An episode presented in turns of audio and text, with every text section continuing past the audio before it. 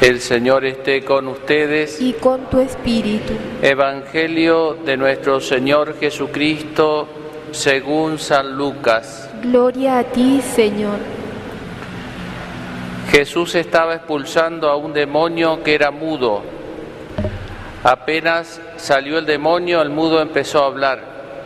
La muchedumbre quedó admirada, pero algunos de ellos decían, Este expulsa a los demonios por el poder de Belzebul, el príncipe de los demonios.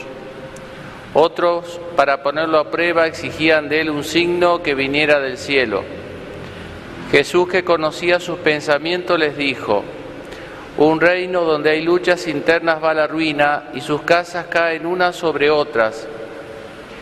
Si Satanás lucha contra sí mismo, ¿cómo podrá subsistir su reino?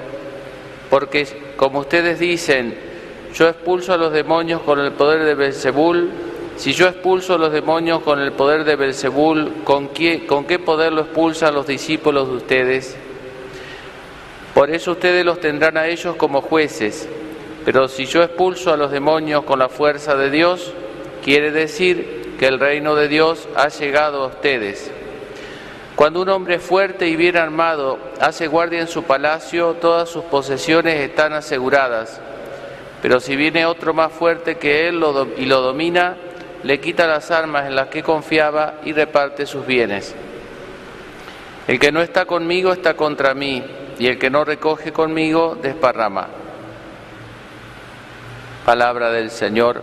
Gloria a ti, Señor Jesús.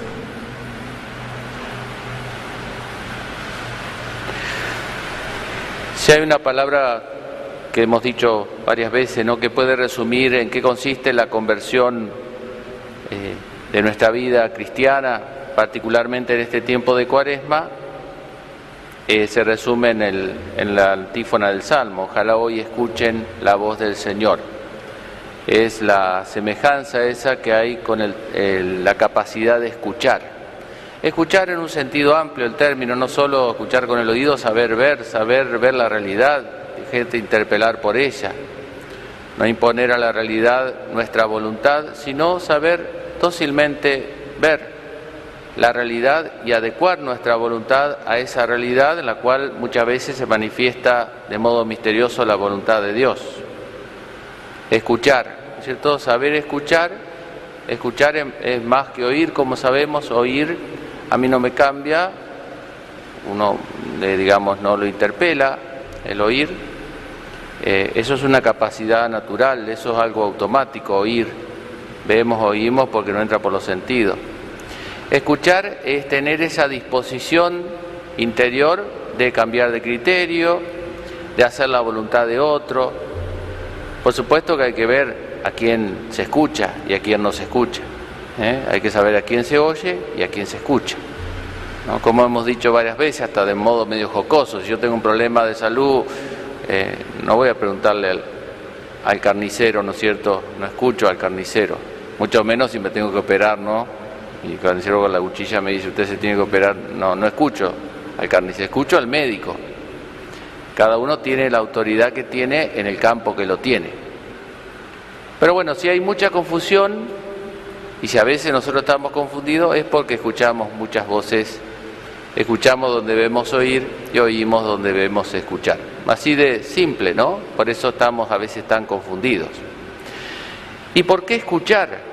¿Por qué estar dispuesto a hacer la voluntad de otro? Bueno, eso nos pasa todo el tiempo, ¿no? No solo con respecto a Dios, sino entre nosotros mismos. Nadie es autónomo de tal manera que se puede conseguir para sí todo lo que quiere. Necesitamos de los demás. Pero ¿por qué escuchar? Eh, el texto del, del- del Salmo, el Salmo y la primera lectura es lo que estamos comentando, dice, escuchen la voz del Señor.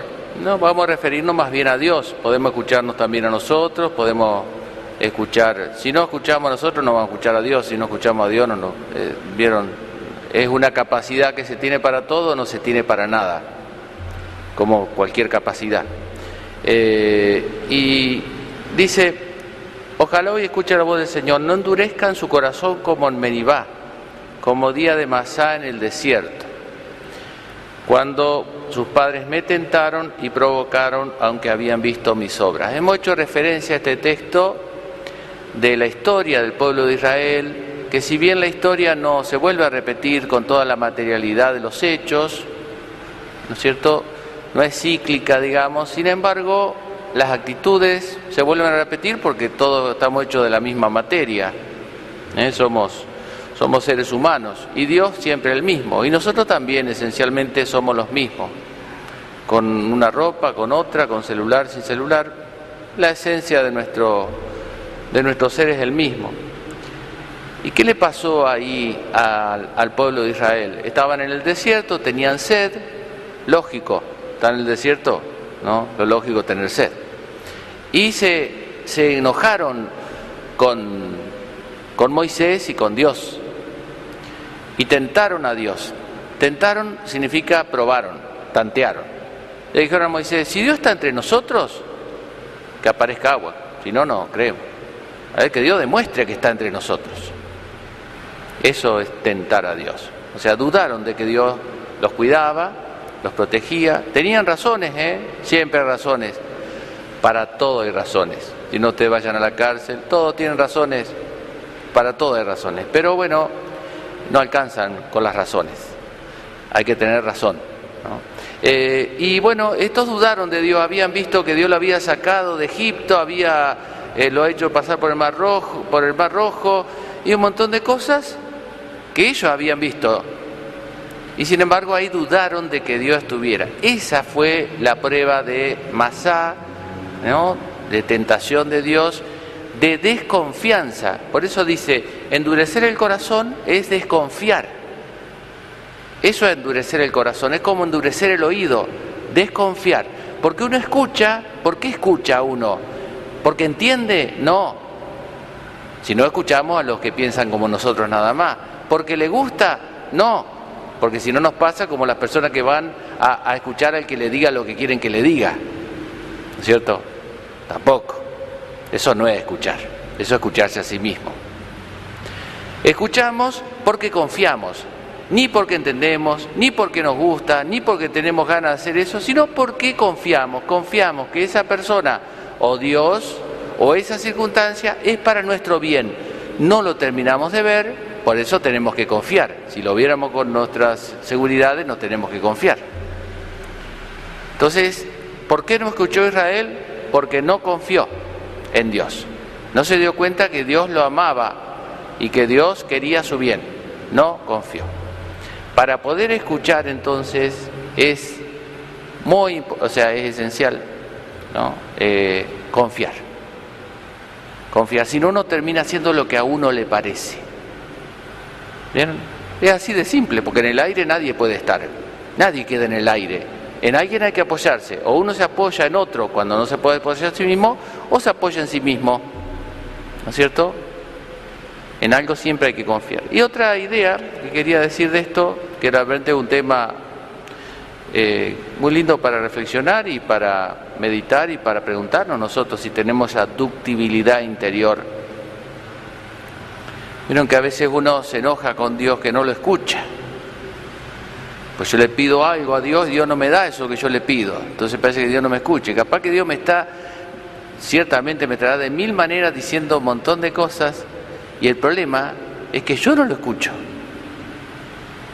Yo estoy tan empiñonado con esto que le pido a Dios que no miro para ningún lado y no veo capaz que me está dando Dios mil cosas más, mil caminos alternativos y yo no escucho.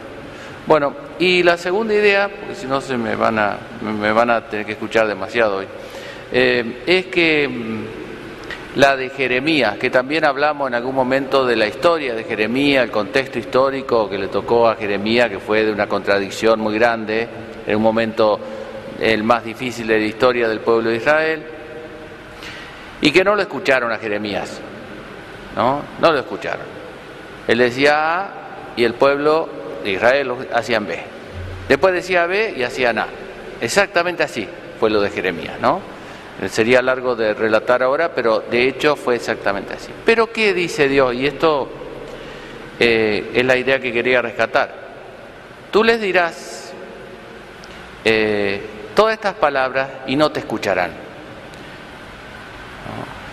Es decir, uno tiene que tratar de servir la comida al que tiene apetito, tiene que tratar de despertarle apetito a la persona para...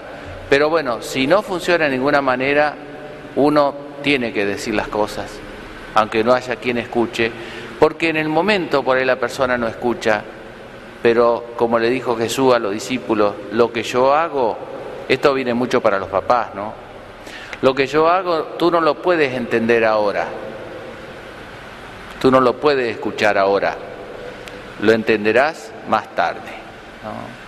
El pueblo de Israel no escuchó a Jeremías, fue deportado y, qué sé yo, 70 años después dijeron, ah, tenía razón Jeremías, menos mal que lo dijo, porque en algún momento pudieron decir, pudieron volver a la casa del Padre como el Hijo pródigo porque habían escuchado algo. Por eso a nosotros eh, nos toca eh, hablar.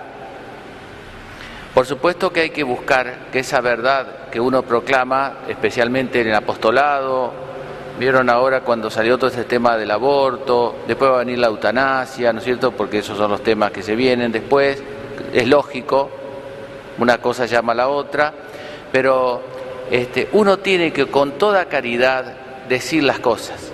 Ahora no se escucha. Ahora la iglesia, bla, bla, iglesia-estado, asuntos separados, decían otros días.